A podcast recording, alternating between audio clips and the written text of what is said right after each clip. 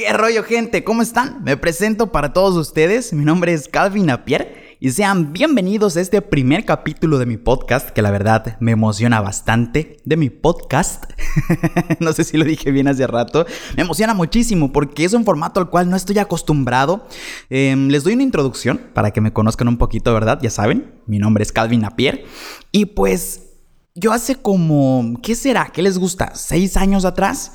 Em, empecé a conocer un poquito lo que eran los contenidos multimedia, gracias a que, pues bueno, estudié en la universidad la carrera de Ciencias y Técnicas de la Comunicación.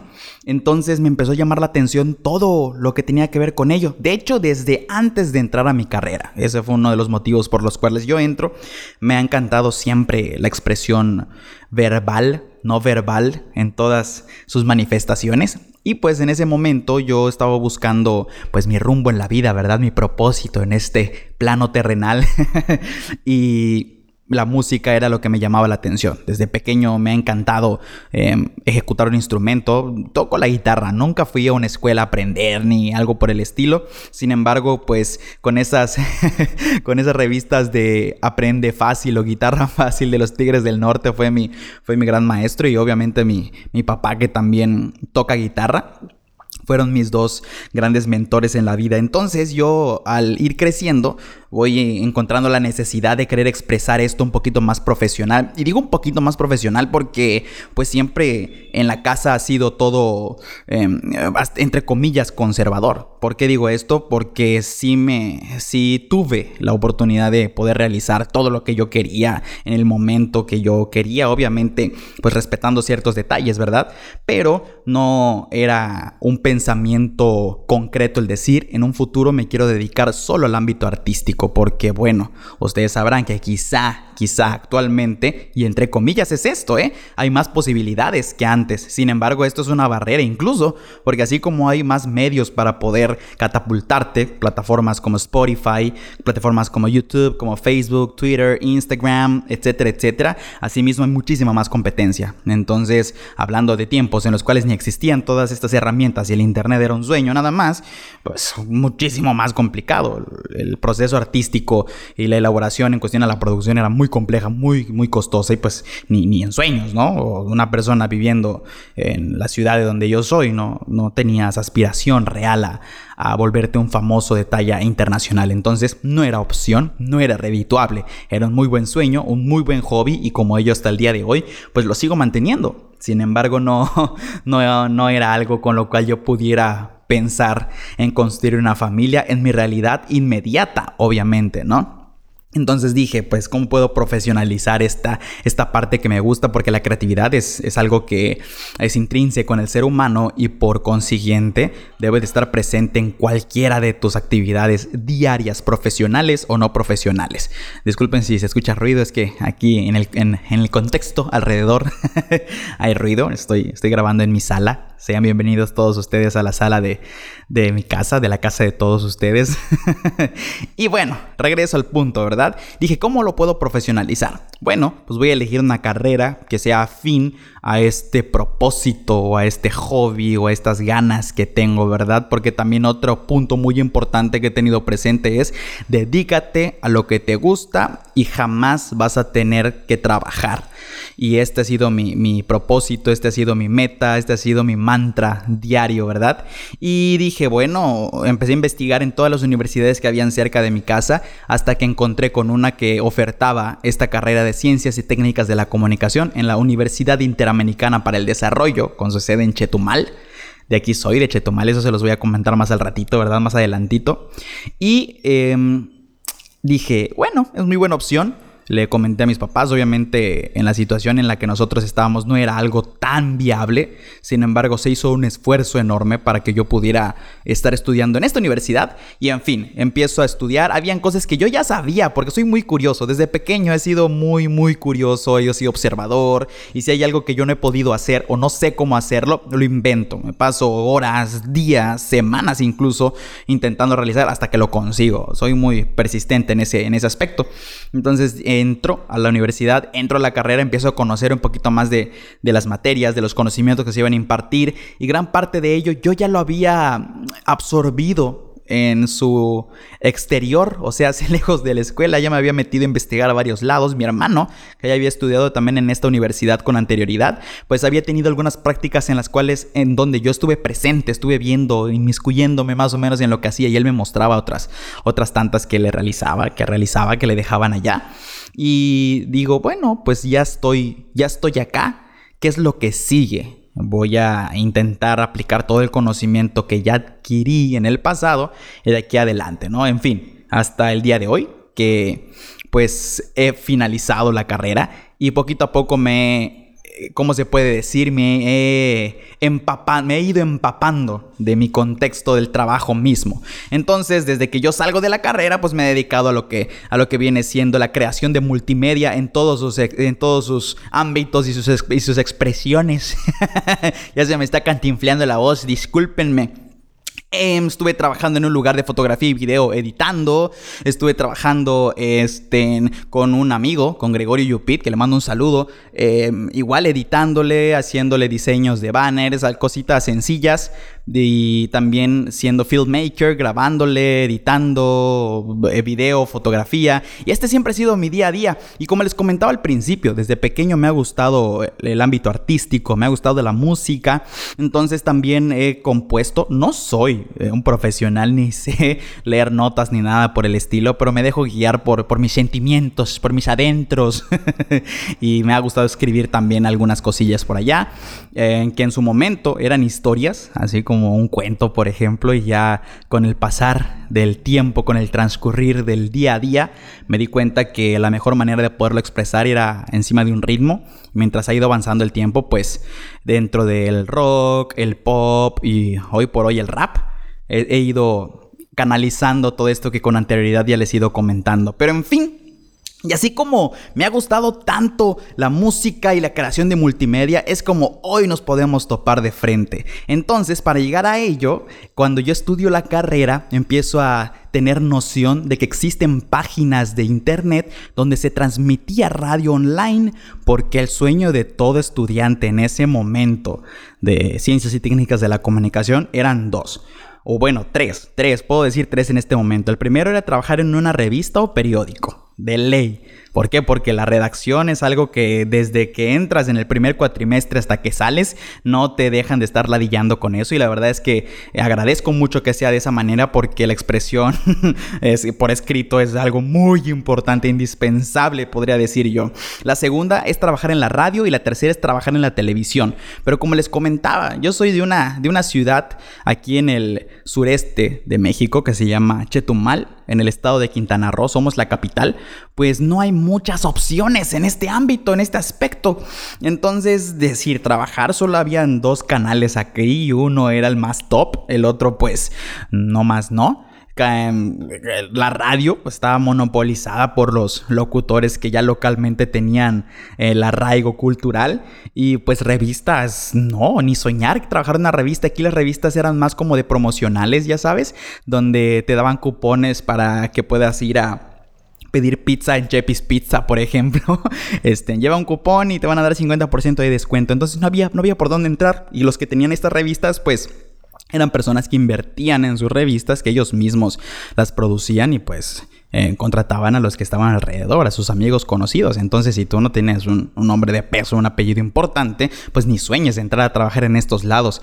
Entonces, empiezas a ver opciones. Y claro, cuando yo egreso de la, universidad, pues ya empieza el YouTube. Ya hay influencers como Wherever Tomorrow. De hecho, eh, Jacobo Wong, Ben Shorts, eh, Luz de 89, etcétera, etcétera. Ya habían estos, pero todavía eran, eran pequeños. O sea, igual y tenían 100 suscriptores y sus vistas eran de 73 vistas, 100 vistas, 500 vistas, ni siquiera llegaban a, a mil vistas o las millones como hoy en día. Entonces también era algo que no estaba seguro. De hecho, en la misma universidad nos ponían a analizar los videos de estos influencers y no te daban mucho aliento al futuro de ellos. Sí, te, sí, sí nos comentaron. O sea, sí decían que esto era el futuro y tal, pero lo, lo comentaban como algo muy lejano. No lo veías tangible en ese momento y la verdad es que cambió en un abrir y cerrar de ojos, ¿eh? Y lo estamos viendo en la actualidad. Es por ello que nos podemos comunicar, ¿verdad? Sin embargo, en ese momento pues no era, no era lo top. Como les digo, lo aspiracional estaba en un medio masivo de comunicación tradicional. Y como no teníamos este acceso fácil, rápido y seguro, se nos empezó a, brindar la herramienta de las radios online y en la universidad misma pues existía esta, esta, este método. Entonces, como les comento yo al principio que siempre he sido una persona muy curiosa, dije, ¿cómo puedo yo pues tener mi propia radio online? Porque de eso que me contraten en una radio online, olvídalo, olvídalo. Y siempre en la cabeza tuve, eh, con el paso de la tecnología las cosas se van a poder hacer muchísimo más fáciles y vas a poder ser más autónomo. Entonces con este pensamiento dije, bueno, quizás sea muy pronto, yo no sé programar, no sé cómo hacerlo, pero quisiera tener mi, radio online. Entonces indagando, investigando en, en motores de búsqueda en internet y tal, pues me voy topando con gente en mi contexto y me topo con una radio que se hacía cerca, cerca de mi, de mi ciudad. Bueno, ni, ni tan cerca, está como a 4 o 5 horas, 6 horas de acá que es Cancún, y habían unos cuates que estaban transmitiendo ya una radio online, entonces entro y me doy cuenta que su interacción era por medio de un chat que estaba en su página.com de internet, entonces tenían mucha audiencia. Mucha audiencia me refiero a que en ese momento los estaban escuchando mil personas, cinco mil personas de, la noche a la mañana, cuando pues en, en ese instante, hablando de hace como 10 años atrás, no todos tenían internet en la casa. Les estoy hablando de que en mi ciudad, mi ciudad es muy pequeña, entonces no habían personas con tanta poder adquisitivo como para decir todos vamos a tener internet de nuestra casa y vamos a poder transmitir online y tu audiencia es segura. Si ni los influencers de peso tenían esta, esta, este tráfico en sus redes, imagínate, no, no, no, no, no. No podía yo soñar con incluso poder crear mi propia radio online. Entonces decía, ¿cómo, cómo puedo hacerle? Me voy topando con, estas, con estos que les comento. No me acuerdo cómo se llamaban, pero uno de ellos se, se llama Mangamu que de hecho en Cancún, si no me equivoco, se dedicaba antes de la pandemia a hostear eventos como 15 años, bodas, bautizos, eventos sociales y aperturas de marca, eh, activaciones de marca, etc.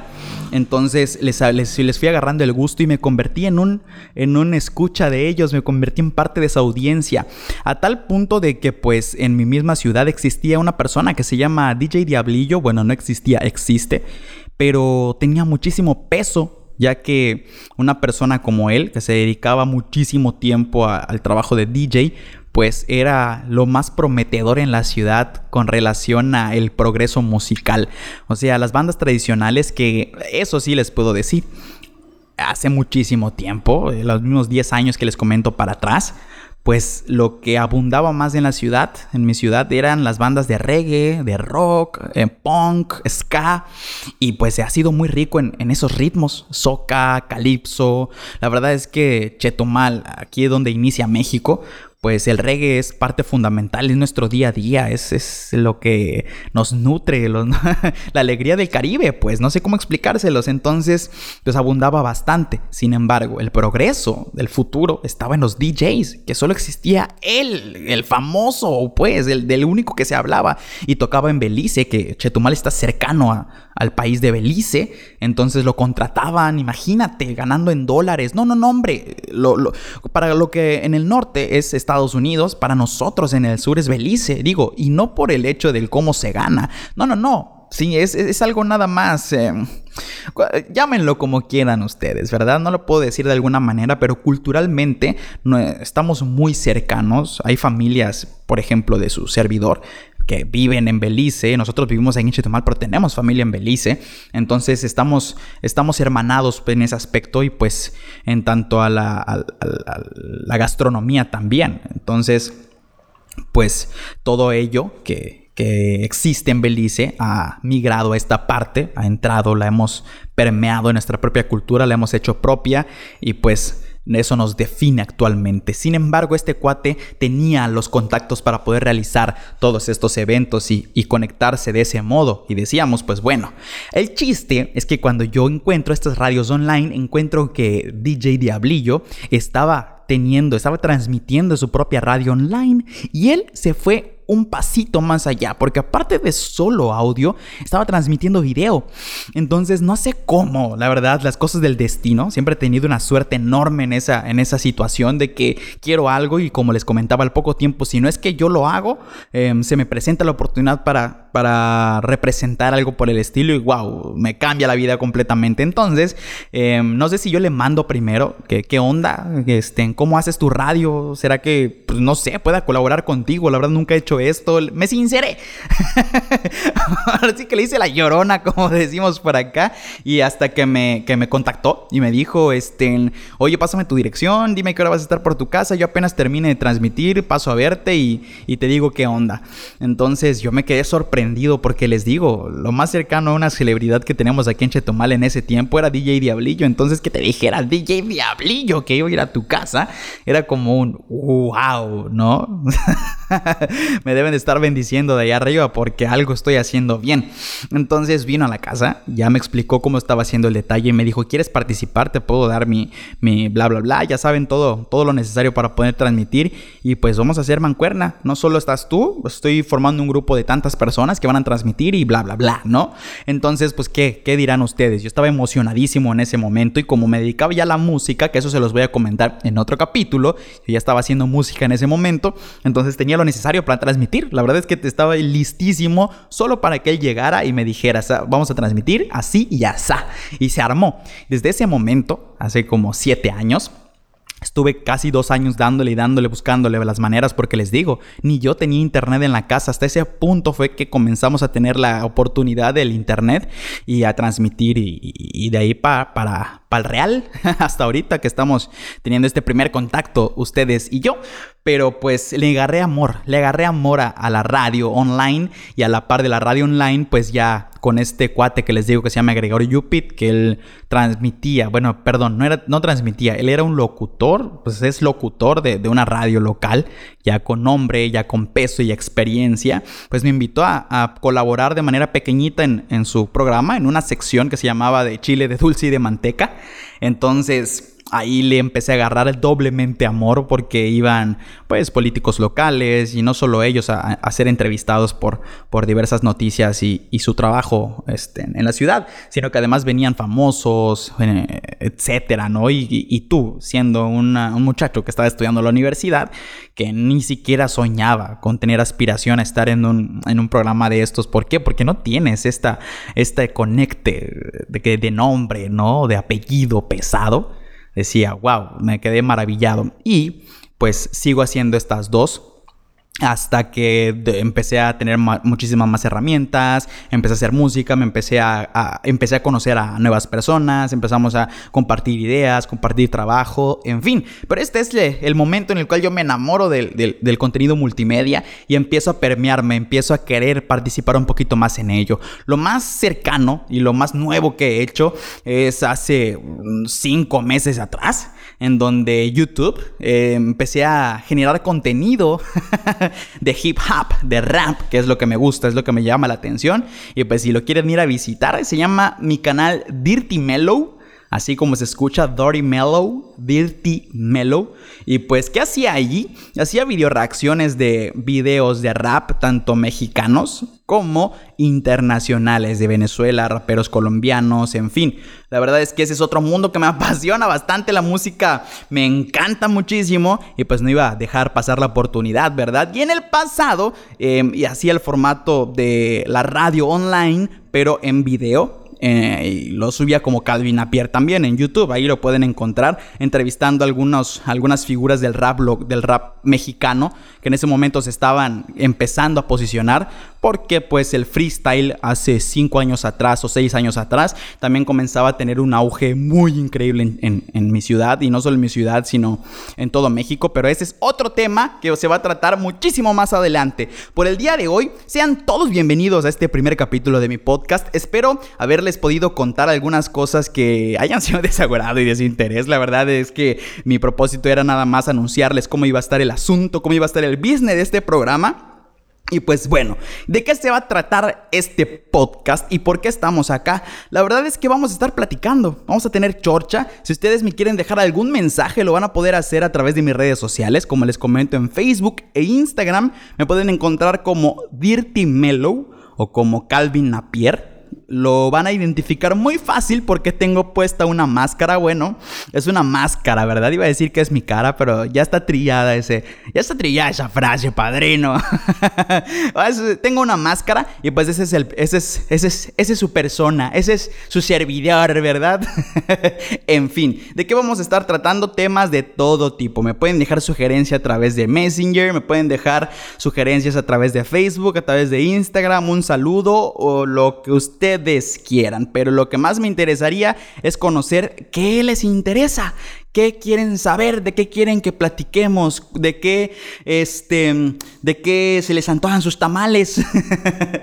eh, estoy abierto a cualquier, a cualquier, a cualquier sugerencia, pero yo que estoy creando este espacio para platicar con todos ustedes de a que, de todo. No, ahora sí que no tengo un propósito específico o exacto. Lo que sí quería comentarles es que una vez por semana, digo, voy a estarles subiendo dos podcasts a la semana, pero al menos una vez a la semana, uno de esos dos podcasts que van a estar recibiendo van a ser de datos curiosos y de cuestiones ya digamos de top ¿no? Un top 7, un top 5 de, de datos curiosos de nuestra naturaleza, del ser humano y de lo que acontece en el mundo, en el planeta Tierra o en el universo. No sé, les voy a estar trayendo un poquito de información curiosa, un poquito de información científica, un poquito de datos relevantes, curiosos, sabías que de nuestro mundo, de nuestro planeta y nuestro cosmos, de la existencia humana,